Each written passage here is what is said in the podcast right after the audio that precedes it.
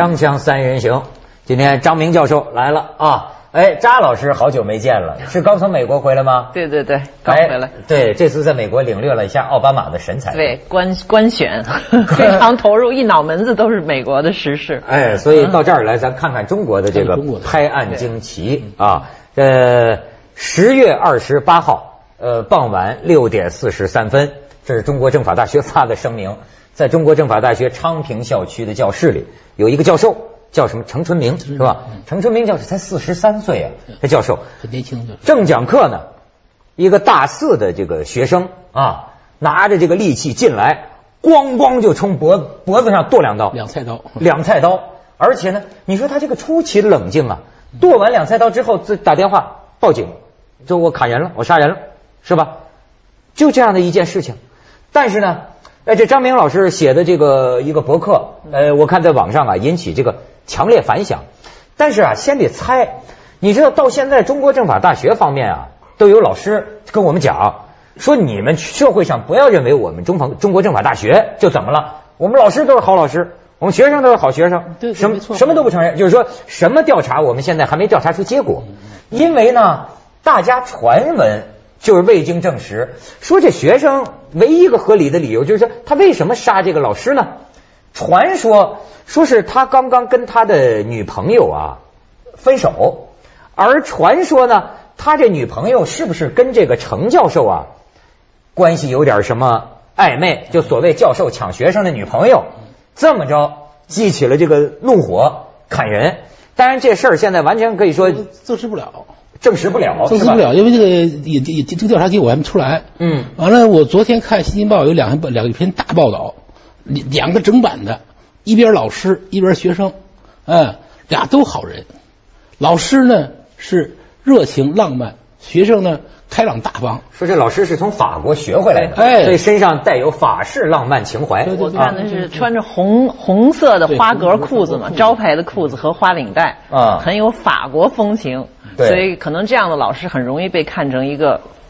花花公子或者浪漫的，嗯，所以这师生恋也就有了这个猜测的根据，有空间嘛，有空间。但实际上，我觉得这其实也不是说，也不应该是法大一个学校的事情。这个这个，所以说，就这种事儿，我是我是感觉，就是说，这种就是学校园里头那个戾气啊，嗯，和是戾气就是那种戾气啊，戾气，上面一个互相，这个戾气啊，是确实很重，嗯，感觉是确实很重，尤其是这几年这些年来，我觉得特别特别重。你说说，你身为老师，就是我觉得，就是说，像我，我自我自自我感觉还是个好老师，但是经常你感觉说有一个就有学生就听你一堂课选修课听一堂课，然后回来就就是因为在课堂上跟你说了就是一个一个意见不合，转身就就就骂你，就骂你痛骂你，哎痛骂你。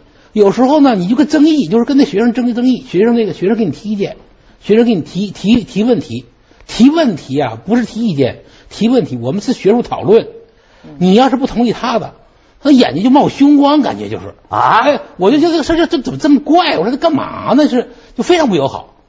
就是我觉得这个气氛就是说，以前以前咱们讲哈，说咱们讲说咱们中国来讲，就是这个教这个师生关系伦理关系，嗯，天地君亲师嘛，对不对？但是近代呢发生变化了啊，原来是呃那是非常重的。你说比如像明成祖说一方孝孺十族。十族就包含十族，老师的族给给给你杀了哦，就是杀方孝孺，叫灭九族，加九族加第十族，他老师老师这一族，他伦理关系嘛啊，伦理关系。但是这个近代发生变化，像马一夫讲说，这个师生关系已经不一样了。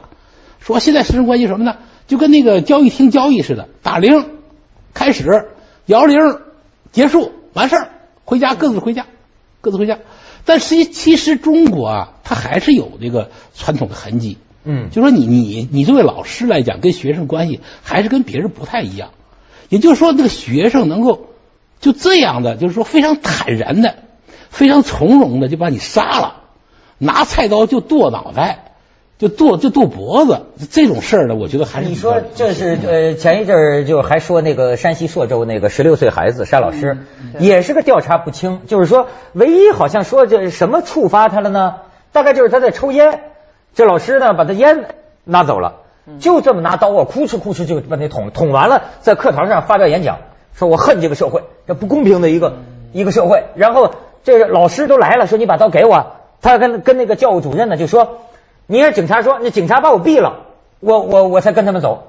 你说这就是怎么是个？对，这个关，我觉得，呃，一个是确确实是这个教师的地位，大家有目共睹，都觉得不像以前了，就没有自发的尊重。所以我前几年才发现，哦，新新有了教师节，以前是没有的。就是其实是没什么，你才吆喝什么，对吧？就就就像美国，他突然前些年克林顿说设了一个诗歌节，大家就知道诗歌确实 太太不行了，只能提倡设一个节。那但是其实这种就是人为的提倡也没什么没什么太大作用。可能到时候我就发现是可能老师节那天大家还很多人去送花，甚至送礼。你你感觉这里边这个关系其实已经不是很很很自发的一种一种尊敬了。这是从什么时候开始呢？然后对我这这开始我还觉得都不是这几年的事情，这要又往回倒，可能咱们又要倒倒，就是说这种长期的斗争和仇恨的这种教育，可能至少是呃几十年前几十年以来就有的一种东西了。就是说咱们刚才说这个文革当中，呃学生斗老师，学生杀老师。都是怀着一种非常正义的、理所当然的，因为你已经不不不光不是老师，你都不是人了。因为他以一个革命的心态、正义的心态来杀一个非人的这么一个对象的时候，他是非常可以非常冷静、非常带着呃呃仇恨感、自豪感的来干这件事。就像你这现在这个是另外一种表现哈。你比如说他杀完人以后非常冷血，我相信不论咱们不知道他是不是情杀。就是说，他肯定有他一定的原因。咱们假定他是一个情杀，他肯定认为我在惩罚一个流氓，我在惩罚一个败类，就是老师的败类，或者是就是就是革命逻辑的延续。这是另外一种延续，另外一种文革逻辑的延续。对，呃，就说他就有一种，就是当年那个没有没有没有，就说这种事倒不是说不是说要清算这个人，但这种思思这种思潮啊。文革这种思潮是要清算的，就是说你怎么能够，比如说像卞中云那个死，就北北北师大女附中那个，嗯，第一个第一个女老师被打死的嘛，就校女校长打死的。你一个老师，那个你看纪录片，那个人那个人就是浑身都是伤，你活活被一帮女孩子十六七岁女孩子打死，你怎么至于说一个女这一帮女孩子怎么会到这这么这么狠的地步是吧？对，这个事儿你要你要清你要清。我们有些历史问题没有弄清楚。你比如说，你这让我想起啊。如果是这个罪行，如果是这个群体性的荒唐，那么似乎啊，我们需要经过一个忏悔、呃清算、呃弄清楚，这样有利于啊把这个这个某种这个道德吧，这个呃传承。你比如就像说那个当年那个纳粹嘛，对吧？你你发动大的你你屠你屠杀这个犹太人，那么到战后实际上是有一个把这个历史搞清楚，大家都在反思每一个人为什么我当时。也参与了这个事情，对对吧？哎，如果是这样的话，也许我们叫所谓叫某种道统，它还没就又树立起来了。嗯嗯。但是啊，张老师，我就想问你这问题了啊，就是我们听美国说什么，就过去咱们讲是师道尊严啊，那你说美国的学生他对他的老师有没有一种尊重或者长辈或者什么的一种传统呢？我觉得他是他是一种更多的是一种平等的爱的教育。呃，比如说我女儿，她前几年在这边上学哈，然后她去年又去美国上学了，就是上初中。然后我就发现我在学校送她，有的时候我看她见老师，她她好像微微一鞠躬一鞠躬。后来我就觉得，我说你又不是日本人，你怎么从哪儿学来？我以前没注意，后来发现她是在这边上学的时候，学校施行的一种就是规定的，老师一进门，所有的小朋友、所有的学生都必须得鞠躬。就好像是一种强制性的尊 尊重，你知道？你不管你对这老师可能心里边其实很不满，或者很有气，或者甚至很看不上，呃，但是他有这么一个仪式。但是在美国呢，经常你发现有些老师就像大孩子一样，他在那课堂上那讲讲讲课的方式，经常是比如说，甚至都是呃，就是呃坐在一起，然后互相呃互相可以那个学生可以随时可以挑战老师，不是说只有一个答案啊，所所有的学生可以讲。而且评评评分的时候，比如评定的时候，他绝对不会把这个呃以老师一个唯一的权威的地位，把学生呃给排排名次。比如说像什么在在教师在在墙壁上教室墙上把学生分成优等生、劣等生，这是绝对不允许的。所所有的分数都是只有这个学生本人才能可以看到。互相都不知道，我早就提倡这样了，我这心里多受伤啊！小时候，我觉得后来我到了香港，我发现人家好啊，就是文明人不能互相打听收入。后来我就想啊，那学生考试的成绩是不是也不应该跟公布出来，那这学生考最后那阵应该还好呢。现在是那非常非常厉害，就是说你的座位都是按按分来的。嗯。那个老师家长开家长会都是按分来做，按学生的分来做，那种羞辱感非常强，就挫折感非常强。挫折这是啊，对，非常强。你像就说有的孩子能到什么程度？你看前一阵说也还一个杀老师的，老师去做家访。咱都知道，这个孩子怕老师给家长告状，然后就说我们家长山上干活呢，领着老师上了山，活活把老师给掐死了。你说这是？对，咱们去一下广告，锵锵三人行，广告之后见。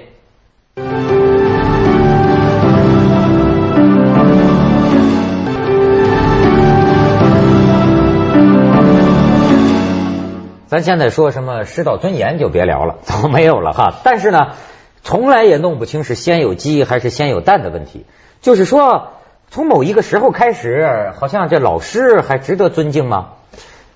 他这个老师就是说师生关系，我觉得就是说，其实文革以后一段时间还好，嗯，就是他有有一定的复原，嗯，但是我觉得就是就这些年这些年其实变得挺快的。就是我的我的文章就说，他实际上变成一个权力关系，就支配关系。老师支配学生，老师支配学生，怎么支配呢？就是说，你比如说我是导师吧，我是你研究生，那我让你干活你就干，啊，成我让你干你就干，我让你就干你就干，给你钱就给你钱，不给你钱拉倒。所以老师学生管老师叫叫老板，啊，对对对，这我知道，这很普遍，叫老板嘛，叫老板。嗯嗯。老老板，但但是他的学生拿的工资非常低，他们自己生是超级民工，有些人干的活是很重，就是很很重要，老师弄的课题都让学生干。很重的活儿，很那个很很费脑子的活儿，就拿民工拿拿民工工资。哎，那你想，你是老板了，你是学生了，他是员工了，那么员工有对老板有多少怨恨，那你就有多少怨恨。那私人关系就变质了嘛？哦，是这么一种关系。但这种是不是得到一定到研究生了，他做研究课题了？因为这个我我我知道，就是在美国的欧美的大学里边也有一个老，尤其是那种比如说医学院的，他或者是什么实验室的。都是老师领头牵头，老师来找来资金，然后所有的学生分头去做。但他的报酬相对是合理一点，嗯，而且比如说我们一起做完之后，那个署名的那个你有的，但中国往往是你没有署名，根本成果全成果全是全是老师一个人拿。我就听一个研究生发牢骚啊，说我们那个 boss 老板说他那书都是我我我我我写的，准确的来说也不是我写的，都是我替他抄的。就是连学生 也是抄啊，对，没错。再叫数上教授的名，很多很多大牌教授的抄袭都是这么来的。就是说他呢，他这个课题他也没他也没工作，对，就让学生做。学生那，你看你别给我什么钱，我凭什么替你做？我就替你在网上抄呗。而结果他最后出版了以后呢，人家苦主找上来说你抄的，对，哎，好多大学生抄袭都是这个都是缘故。而且你说啊，就是这个男女关系，当然是咱见的都是极个别的这个个案哈。可是你像我们一个同事。跟他当年的这个同学，后来当升了教授嘛，一桌吃饭，他亲眼看见啊，这旁边的女孩子说：“你看，是我研究生，坐我腿上，在饭桌上啊。”你能想得到吗？这这个在美国就是说，他自从立了这个叫什呃性骚扰法以后，这个教授是要十倍的小心，所以他一般见女学生，比如男教授见女学生的时候啊，他要开着门，不能关上门的，因为要不然你说否则说不清楚。如果一投诉的话。你怎么能说得清呢？但是我们有些有些教授就是非常不自重，呃，不是全部全地的，那种事儿我们听的太多了。那你给我们讲讲。现在就是说，就是说，比如说我们我我也不说哪个学院了，就是我们学校某个学院的老学院有个学生，那刚入学，外校入学，突然找到我说：“你能换帮我换个导师？”我怎么了？老师太不像话，受实受不了了都。怎么了呢？哎，骚扰啊，不是骚就是强力骚扰，咱们可以说强力骚扰，怎么办？我说：“那你这个事你不能私下换。”我说你找这个找找找找找找头儿，找院长，你也不说说明白怎么回事你就是要换，哎，你还可以提我，哎，就换成了。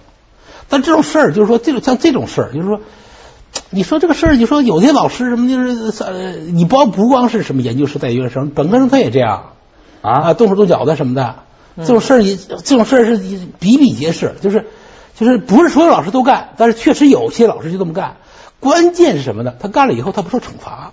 对，没有任何大学里没有惩罚，没有对这个有规定。没惩罚，甚至没有惩罚，他还能根据这个决定分数。哎，对，是吧？对，就是分数。就是你这个，你这个让我占点便宜，你就分就高一点；你不让我占便宜，就分就低。其实师生恋，它不是说绝对是呃违法的，问题是你在权力关系中是不行的。有些学生你在毕业之后。啊，然后你可以，他已经不是他的学生了。这时候他他结婚了，都经常有我的母就美国的母校，这哥大里边就有一个老师，就是呃大家有名的说立的，现在已经年纪很大了。他就是永远结婚好几次婚，每次都是跟他的学生结婚，但是他没有在他指导这个学生的时候，这个学生已经离开他的课了，或者是毕业了，然后最后他们到一起了。这是仗师欺人嘛？仗着是老师欺负人嘛？他应该就是女学生心甘情愿的，咱们还可以理解。有的时候是心不甘情不愿的事儿也发生了，发生了以后呢，就是说，他这关键是你学生一般来说呢，他没有一个很合适的渠道去投诉，嗯，而且投诉呢，基本也没有理，没有理。你这种情况就是说，他确实是他积累这种戾气。尤其是我觉得学生他在一个青春期的时候，就是理没有完全成熟的时候，很容易，所以情所谓情杀，基本上都是二十多岁，对，或者甚至更小，嗯，对吧？他他可能。过了这个坎儿了以后，他多经了几次，他就不不走这个了。所以，其实这个年轻人的这个这个这个这个师生关系的这段这个教育，这个平衡的教育是特别重要，很重要的。本来这现在独生子女就比就比较畸形。嗯，说实在的，家长不但不太会带，学生自己他孩子自己也也很变态。嗯，对吧？家长不太会带，孩子也很变态。孩子不叫变态吧？至少他不不太不太对头。嗯，他怎么觉得我家里就有我一个，就我说了算？嗯，呃，其实他也不舒服。我跟你讲，我觉得独生子女的问题啊，慢慢显出来了。你想，他一个人是吧？他这个父母之下，他就是一个人。你不管是给他压力，还是给他宠爱。都会造成他的这个自我的这个问题，是不是？而且就是说，我你像你说的是老师和学生，我见的更多的啊是，我觉得现在这个父母和子女，就是刚刚长大成人的子女之间，有些啊那叫水火不相容。对，已经到了什么呢？其实孩子心里压根儿也瞧不上你这父母亲，你这很多新东西你根本不懂啊，社会变化太快了，跟你没得聊。而且呢，有的那个你见过。就是你像我见我一朋友家里的孩子，我觉得那个孩子的那个眼神啊，十八九岁，让我有恐惧。我想，如果我是他的爸爸，我会吓得不敢跟他说话。为什么？你说，比如说他在打打这个电脑游戏哈，你找家长还客客气气的问问一句，说这次考试成绩怎么样啊？最忌讳问这事儿，你知道吗？一问那个牛眼一翻，这么就一瞪，哎呦，你吓得怎么那么冷酷？就是那种狠毒啊！然后就完了，在家根本不跟。父母亲聊天，这就是这，父母亲要是跟他吵，你说一句，他说十句。对。但是这是一种，我就觉得啊，他好像是生活在另一个星球上，完全已经跟他的父母亲呢两两个世界两重天，简直是。我不知道这是不是就是这个现在这个所谓新人类一代的特殊的问题，因为你刚才说的好多这种症候，我觉得是青春期的一个普遍问题。就是在这个时候，就就比如心理学家就说，从十三岁以后，一直到他在我不知道到二十几岁，他这个期就结束了。这种逆反心理是最强的，尤其跟他近的人，就是父母。然后其次，你可以延伸老师们，因为他的生活就两部分：上学、回家，对吧？然后跟最对他最有呃控制呃权力的人，就是这两个嘛。所以他的逆反的对象永远是那个，甚至父母两个哪个跟他最近。他是最反那个人的，南越你说东他就是西。对，其实以前吧也是，你跟代父母有代沟，有代沟。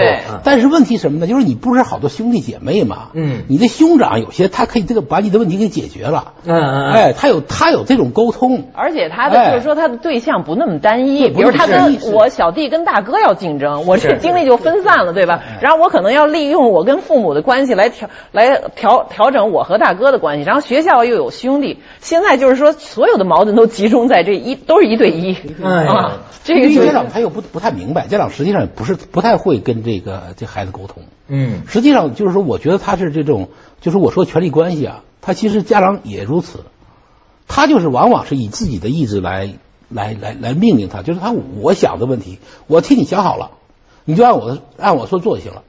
他基本是没有商量，但是到最后的时候，他实际上他孩子反抗起来，他也没招。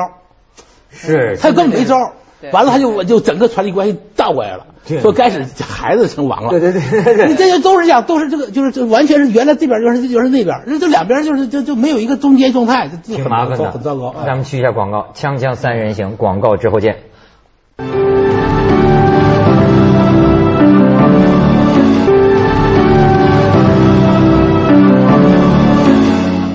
我老觉着这不是人吃人的社会嘛，这是人逼人的社会嘛。我就觉得这个，我就看这个数字，说好像今年空前的这个大学毕业生六百万。现在经济萧条啊，你这个东西多少人他找不着工作，找不着工作，你说他这个面临的就跟父母啊，就像你说的沟通也有问题，而且有时候父母啊，他就是就过多的期待，对，放在孩子身上，就像而且张明老师批判的嘛，就成功教育本质上就是挫败教育，因为百分之九十九的人感受到的是挫败，挫败，对，是吗？那毕业了找不着工作，那大挫败，那根本性挫败。真是啊，根本挫败，这个太可怕了。就是说，事实上，我们这个就是事实话，我们这扩招是个大问题。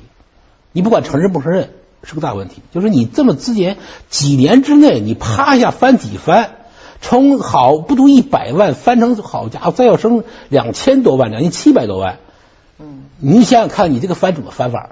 嗯，你怎么能翻这种翻这样？人都是不是这些学生，就是所有这些学生的家庭全搅在里头了。这个家长的压力和焦虑，就是说我都是把他培养成大学生了，大学毕业生都要有个交代，有个结果。他们金融讲叫杠杆啊。对，你这杠杆多大，你知道吗？你这一个孩子上面有多少人？上边有多少人？啊，你看看一个孩子，一个孩子是多少？很多，投资方很多呀，投资方很多，杠杆就受影响很大，翻番的。翻番的，对，那期待你，你，你，你得包括那个，你包括傅立成，就这是那个，就是那个杀杀人的这个孩子啊，父母都是农民，对，在天津郊区住，那一个村子人就是他以他为骄傲的，对，以他为骄傲，说这我们从来没出过这么一个人，千顷地一棵苗，一个重点大学，嗯，哎，上去了，大四马上毕业了，杀人了。说到这儿吧，我有一个联想哈，就是说对这个杀人犯本人的我们的态度，因为我看这个出来以后哈。呃，就是说，呃，这个法大校园里边，就是说，老师走好都是，当然他是被害者嘛。嗯。那很少有人想到，就是说，其实这个杀人犯他的家庭，他也是一条生命，他也是一个唯一的一个希望，对吧？他们也受到了其实极大的创伤。那当然。我就联想到这个当年这个卢刚杀人案，你们知道，就是美国爱荷华大学九一年他杀人了以后。